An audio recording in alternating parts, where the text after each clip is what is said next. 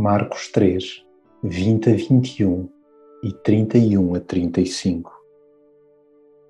E a multidão estava sentada ao redor dele e disseram-lhe: Eis que a tua mãe e os teus irmãos estão lá fora e procuram-te. Respondeu-lhe Jesus, dizendo: Quem é minha mãe e meus irmãos? Muitas das coisas que Jesus fez e faz parecem loucura para uma data de gente. É-lhes difícil encaixar a sua forma de ser e agir. Não concebem que se faça rodear de seguidores tão esquisitos, já para não falar dos transtornos que causa ao status quo religioso.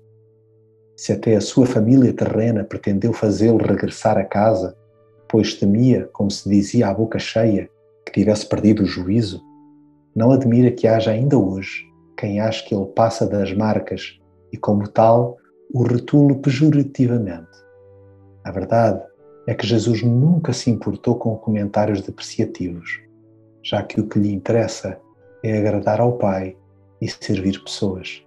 As que o seguem, independentemente da sociedade as desprezar, são por ele consideradas sua família, pois, tal como disse, aquele que fizer a vontade de Deus é meu irmão, minha irmã e minha mãe.